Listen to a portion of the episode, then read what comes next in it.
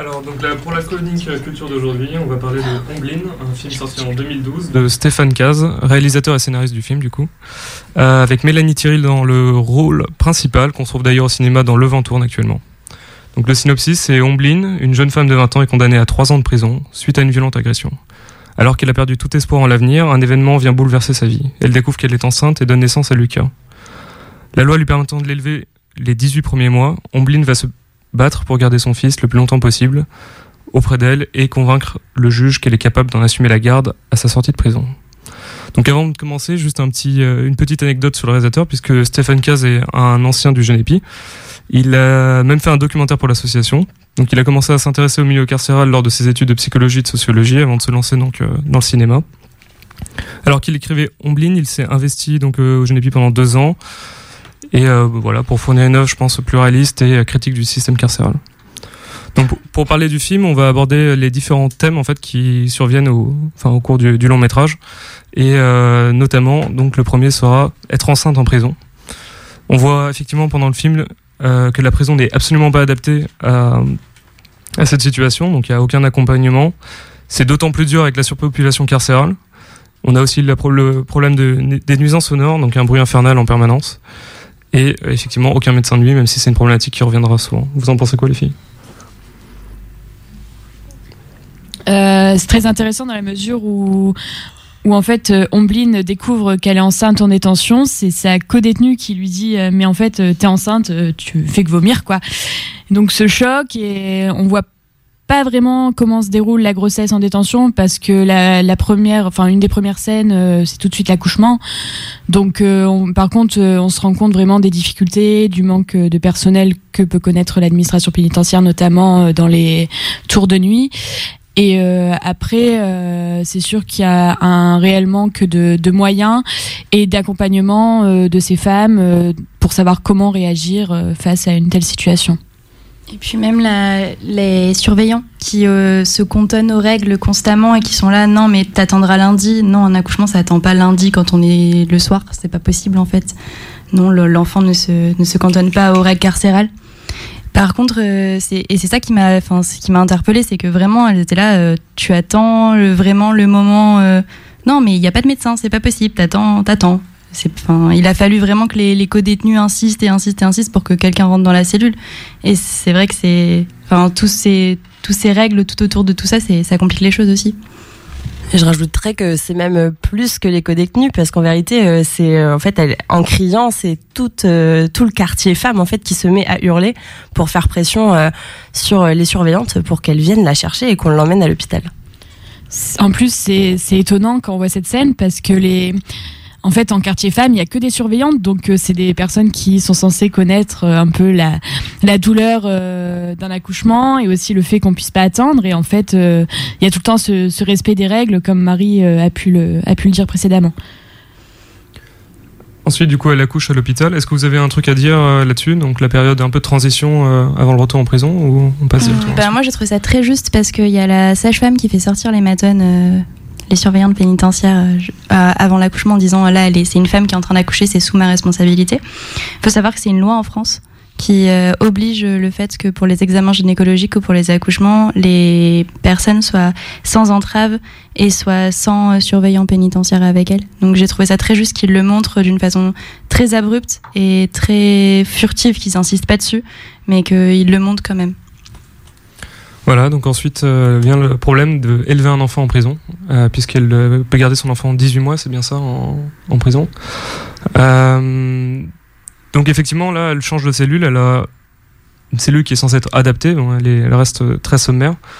On a toujours les mêmes problèmes, hein, pas d'accompagnement, toujours le bruit insoutenable, que ce soit de nuit comme de jour, c'est atroce, pour elle et pour l'enfant même. toujours pas de médecin de nuit, on a encore la même problématique. Et euh, voilà, donc on a toujours cette sensation. Avec une réaction plus rapide des matines quand il s'agit d'un enfant. Oui, disons, Heureusement, mais euh, effectivement, elle, elle, prend, prend plus vite en compte la situation. Et pour revenir euh, au quartier euh, spécial, c'est vrai que dans certaines maisons d'arrêt ou certaines maisons centrales, centres de détention, tout ça, euh, il y a des quartiers nurseries qu'on appelle. c'est des donc c'est des quartiers où les mères sont avec leurs enfants en bas âge pour être coupées du reste de la détention. c'est des cellules souvent individuelles de 15 mètres carrés, ce qui est beaucoup plus grand que les cellules normales qui sont souvent de 9 mètres carrés et ils sont quatre dedans. donc voilà, c'est un mode de vie différent euh, c'est aussi un mode de vie euh, auquel la personne détenue s'habitue pendant 18 mois et du jour au lendemain, dès que l'enfant n'est plus là, euh, elle se retrouve en quartier normal, en surpopulation carcérale, dans 9 mètres carrés. Donc c'est un retour à, la vie carcérale et au choc carcéral qui peut être très compliqué avec la difficulté aussi et l'inquiétude d'Ombline sur on dit que les enfants qui grandissent dans dans ces quartiers-là ont des problèmes de vue parce que euh, voilà, se posent la question de vu qu'ils peuvent pas voir loin, euh, cette vraie inquiétude, euh, en tout cas de de se demander si son enfant va être en bonne santé au vu des conditions dans lesquelles il va être pendant 18 mois. Après, moi, j'ai une critique aussi sur l'aspect esthétique de la, de la cellule qui est vraiment euh, comme les autres cellules. Et pour un enfant, je pense que c'est peut-être pas adapté. Et même Ombline s'énerve à un moment en disant lui, il est innocent et pourtant il est enfermé toute la journée. Il y a vraiment les barreaux et tout. Je pense que c'est pas. Enfin, c'est vraiment pas un environnement euh, adapté, quoi. Bah après, ça reste la détention et tu n'auras pas une vraie nurserie. Euh, enfin, ça sera pas envisageable pour le, pour le grand public, en tout cas, c'est certain, et même pour l'administration pénitentiaire, à mon avis.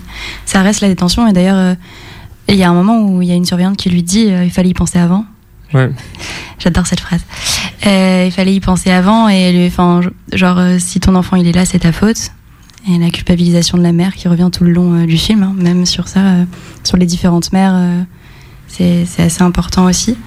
Donc non, je suis d'accord avec toi, c'est pas adapté, mais je pense pas que tu auras un changement de tous les cas. Après, il y a un point intéressant que tu as soulevé, c'est le fait qu'Ombline euh, précise que son enfant n'est pas euh, détenu. Et ça, c'est un point qui est très important en droit français. L'enfant n'est pas considéré comme une personne incarcérée, l'enfant n'est pas placé sous écrou. Euh, l'écrou, c'est le numéro qu'on donne à chaque personne euh, quand elle rentre en détention. Donc, et souvent, les personnes incarcérées sont un peu réduites à ce numéro. Et pour que ce soit pour la cantine, donc la cantine, c'est un peu le, le, magasin de la détention, que ce soit pour l'accès aux soins c'est un peu, c'est très intéressant de, relever ce point-là que l'enfant est libre dans ses mouvements, l'enfant peut sortir sur accord de sa mère et l'enfant euh, n'est pas, ne doit pas être puni quoi. Mais reste fouillé. oui, c'est vrai.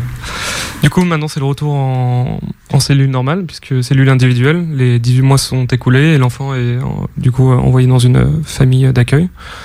Et là, donc, c'est le retour euh, à une situation qui est vraiment beaucoup plus difficile pour elle, puisqu'elle est éloignée de son fils, et en plus de ça, elle est euh, vraiment euh, dans la pire cellule, je pense, possible, avec euh, des problèmes avec d'autres détenus. mais il y a aussi bien sûr les, les matons qui sont toujours là, hein, qui les rabaissent en permanence. Effectivement, il, fallait y penser avant, qui revient souvent. il y a aussi des violences psychologiques qui sont exercées en permanence. Toujours la menace de faire un rapport. C'est vraiment un outil de chantage pour contrôler est détenue et puis comme elle elle veut revoir son enfant en fait elle est complètement coincée elle, sait, peut rien faire du tout elle peut pas se plaindre elle peut rien dire puisque euh, au moindre la moindre chose euh, il y a un rapport qui est fait sur elle et elle risque de plus voir son, son enfant quoi. Et ça tu l'as depuis même quand elle est en quartier nurserie hein, ils lui disent euh, si je peux faire un rapport et tu reverras plus jamais ton fils. Souvent ils le disent hein. Et euh, même quand euh, elle est encore en nurserie, il y a cette scène quand même où euh, bah, son enfant est malade, donc il y a le problème déjà qu'il n'y pas de médecin, où elle pète les plombs, enfin littéralement en disant mais là, enfin il bouge plus mon fils, là faut faire quelque chose. Elle se retrouve quand même en quartier disciplinaire, donc son fils est malade, vient de partir chez le médecin et elle, bah, direct il y a la sanction qui tombe, alors que en soi c'est juste une mère qui, qui, qui, pète les plombs quoi. Alors après, en plus elle fait rien de, dramatique à, à, mon humble avis, mais il n'y a pas cette compréhension là en fait de le côté humain de se dire c'est juste une mère qui était mais morte d'inquiétude et non la sanction elle tombe quand même. Ouais, elle passe même en commission disciplinaire, c'est ça euh, Les scènes où elle est avec un... Elle y passe plusieurs fois. Et à chaque fois, c'est euh, on te fait une fleur parce que t'as un enfant, mais c'est pas pour toi, mm. c'est pour ton enfant. Ouais, on n'a pas l'impression qu'elle a le droit d'être avec son enfant, c'est vraiment une faveur qui est faite et euh, qui peut être retirée à tout moment aussi. C'est un peu, un peu triste là-dessus. Bah, sur, le, sur le principe de l'intérêt de l'enfant tout le temps qui revient. Euh, je ne sais pas si vous êtes, c'est dans l'intérêt de votre enfant euh, qu'il reste avec vous, qu'il ait, euh, qu'il ait un contact avec vous plusieurs fois. Hmm. Je vais juste faire un, petit rappel. Vous pouvez nous appeler. Euh, alors, si vous avez vu le film et que vous voulez en parler avec nous, ou si vous l'avez pas vu et que vous avez des questions, ou toujours si vous voulez faire passer des messages, euh, vous passerez en priorité. Hein, C'est avant tout fait pour vous. Alors au 05 56 50 69 99. Et je vais le redire une fois pour être sûr. 05 56 50 69 99. Euh, je voulais juste aussi dire un truc effectivement sur les détenues violentes, puisque dans l'imaginaire collectif, les prisons pour femmes c'est un peu euh, calme et il n'y a aucun problème, mais au final, euh, dans ce film, on voit effectivement qu'il y a des, des, difficultés. Dans la cellule où elle est, elle est maltraitée par sa, sa co-détenue. Après, enfin, c'est ce qui est montré dans le film et tout, et, mais dans plusieurs ouvrages, notamment dans le livre d'Isabelle Rome, elle soulignait qu'à Versailles, par exemple, dans, pendant toute l'année où elle a été en immersion à Versailles, il n'y avait pas eu de, de violence entre les détenus. Je pense que ça dépend aussi de l'univers d'étole et de la surpopulation carcérale qu'il y a aussi. C'est que là, on est vraiment dans un cas où il y a un matelas par terre et on est dans une vraie surpopulation carcérale et forcément, ça accroît les, les tensions entre les détenus et ça, ça favorise aussi la violence. Oui, et puis elle est d'autant plus euh, oppressée qu'elle ne s'entend pas donc avec sa co-détenue euh, qui la maltraite. Les, euh, les matons qui sont toujours là à l'engueuler pour la moindre chose. Elle est vraiment coincée. En plus, il y a une autre histoire avec une autre détenue, euh, enfin une longue histoire, euh, une détenue qui veut essayer de la tuer. Enfin, c'est elle s'en sort vraiment pas. Et puis elle dort dans, effectivement au milieu de la pièce sur un matelas. Euh, donc elle se fait marcher dessus au réveil. C'est très agréable pour commencer la journée. Après, c'est vrai qu'au travers de cette fameuse co-détenue insupportable, euh, ils, mettent en exergue plein de problèmes, notamment euh, bah, le trafic de drogue qui se fait euh, quand même euh, en, en, détention. Et enfin, vraiment, ce film, moi, de ce que j'en ai ressenti, c'est aussi qu'ils ont essayé d'aborder, mais presque tous les sujets qu'on peut retrouver en, prison. Alors, il y en a forcément qui sont oubliés, mais du coup, c'est vrai que la pauvre, elle passe par un peu tout, le trafic de drogue qui se fait dans sa cellule, alors qu'elle, elle, est totalement contre cette co-détenue, mais qui est complètement tarée. et, voilà, et l'autre euh, oui qui, a très peur euh, de, de cette co-détenue là et donc euh, oui voilà vraiment ce, ce, film il met plein de choses en avant. Du coup c'est vrai qu'il paraît très très dur. Et euh, je sais pas s'il reflète toujours vraiment la réalité mais un peu quand même. Elodie euh, ouais, je suis assez d'accord avec toi. C'est un peu la, critique que j'ai sur ce film, c'est que c'est un film très intéressant, mais qui euh, qui recouvre vraiment beaucoup de points sans vraiment rentrer dans, dans les détails. C'est vraiment euh, juste en, en, surface en fait. On va parler Enfin, on voit les fouilles, on voit 20 euh, secondes de fouilles et encore, il faut être hyper attentif parce que c'est entre deux scènes très joyeuses. Euh, on parle. Euh, on parle des de l'accès aux protections hygiéniques pour les femmes, mais c'est pareil, c'est en deux phrases. enfin, il y a beaucoup de problématiques qui sont pas, qui sont juste abordées, alors que un sujet qui traite de la femme en détention mériterait peut-être des approfondissements autres. Après, c'est sûr que le film pourrait durer des heures et des heures, mais c'est, enfin, je trouve ça bête euh, juste euh, d'aller en, surface, en fait. Ok, et j'ai vu un dernier point aussi, donc euh, sur sur la question de, enfin, des exigences de l'administration pénitentiaire vis-à-vis d'elle, à chaque fois de dire qu'elle avait son destin entre ses mains et que c'était à elle de modifier sa situation. Euh, voilà, donc ça ne dépend que de vous d'améliorer votre situation. En réalité, elle n'a aucun moyen donc, pour améliorer sa situation parce qu'elle est totalement oppressée entre les détenus et les, gardes. Elle n'a aucune marge de manœuvre, donc euh, il y a vraiment une, différence entre ce qui est attendu et ce qu'elle peut faire. Euh, aussi, elle voit un juge d'application des peines, il me semble, à un moment, et euh, qui lui fixe des objectifs qui sont totalement irréalisables. Il demande de trouver un travail, un appartement, d'avoir un projet, alors que tout ça est absolument impossible à mettre en œuvre depuis la prison. Donc il y a vraiment un écart entre les attentes de l'administration et les moyens qui sont donnés pour euh, Après, les attendre. Il, rappelle les attentes légales pour un, aménagement de peine en fait. C'est que pour un aménagement de peine, il faut que tu montes des une volonté de réinsertion et un projet euh, cohérent à l'extérieur. Et je pense que c'était ce point-là qu'il voulait aborder le la bizarrerie de l'administration pénitentiaire qui te demande alors que tu es à l'intérieur de préparer ton ta réinsertion à l'extérieur avec la complexité de d'avoir des liens avec l'extérieur encore une fois. Et elle lui dit comment voulez-vous que je trouve un, appartement alors que je suis en détention?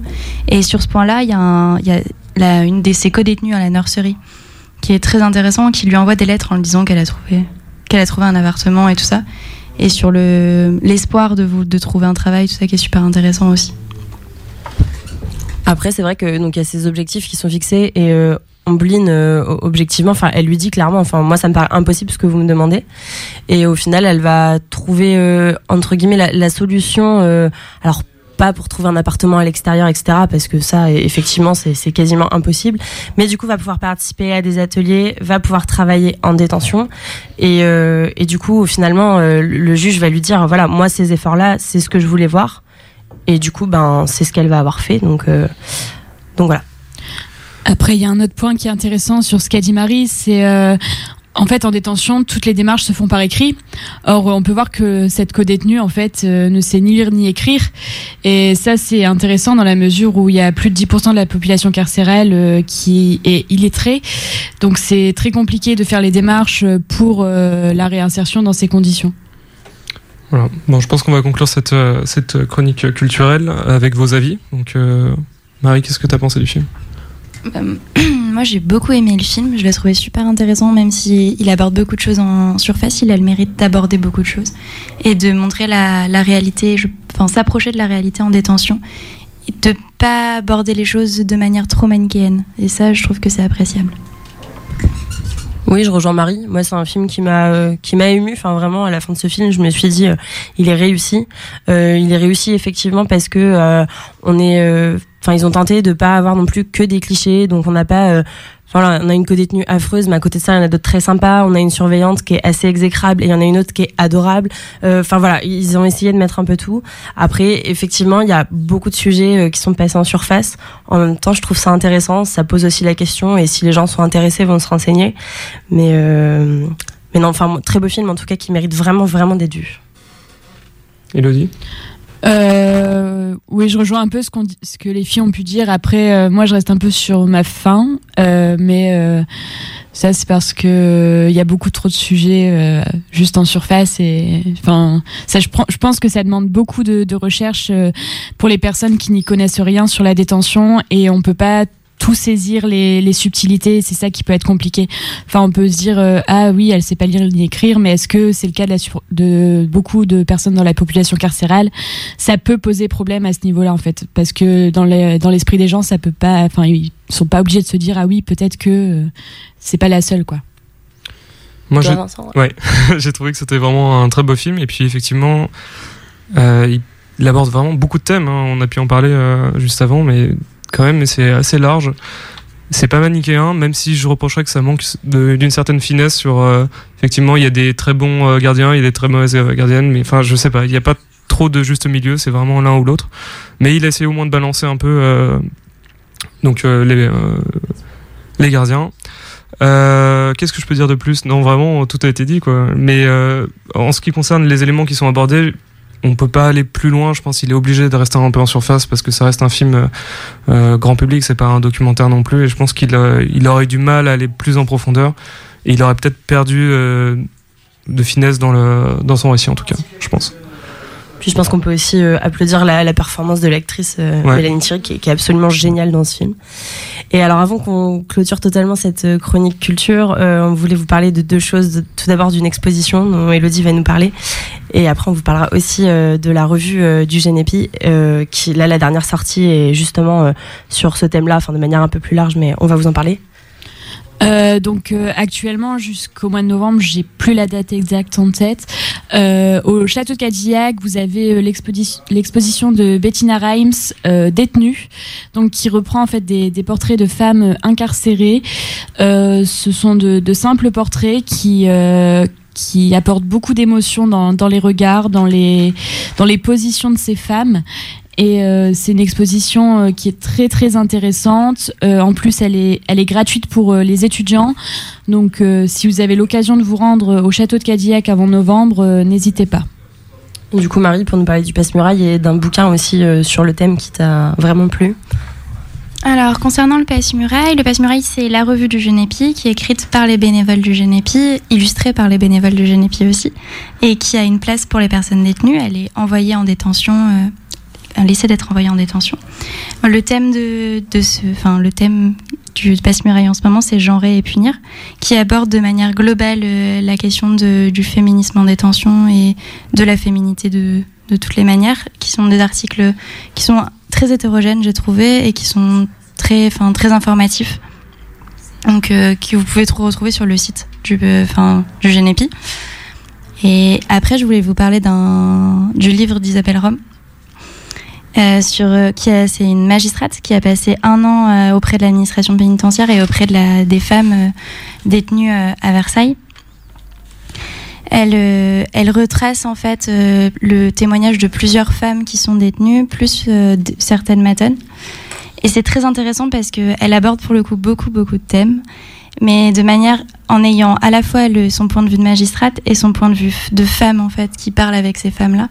Et c'est très intéressant, je pense, pour une première immersion euh, sur le qu'est-ce qu'une femme en détention, parce que vous avez à la fois l'explicatif de pourquoi c'est comme ça et l'effet, en fait. Donc voilà. Et donc du coup pour info, euh, le passe muraille, donc le site c'est genepi.fr et vous, vous pourrez l'avoir alors euh, à 7 euros si vous le voulez en papier et sinon à 3,50 euros vous pouvez avoir euh, le PDF. Alors n'hésitez pas, hein. achetez-le.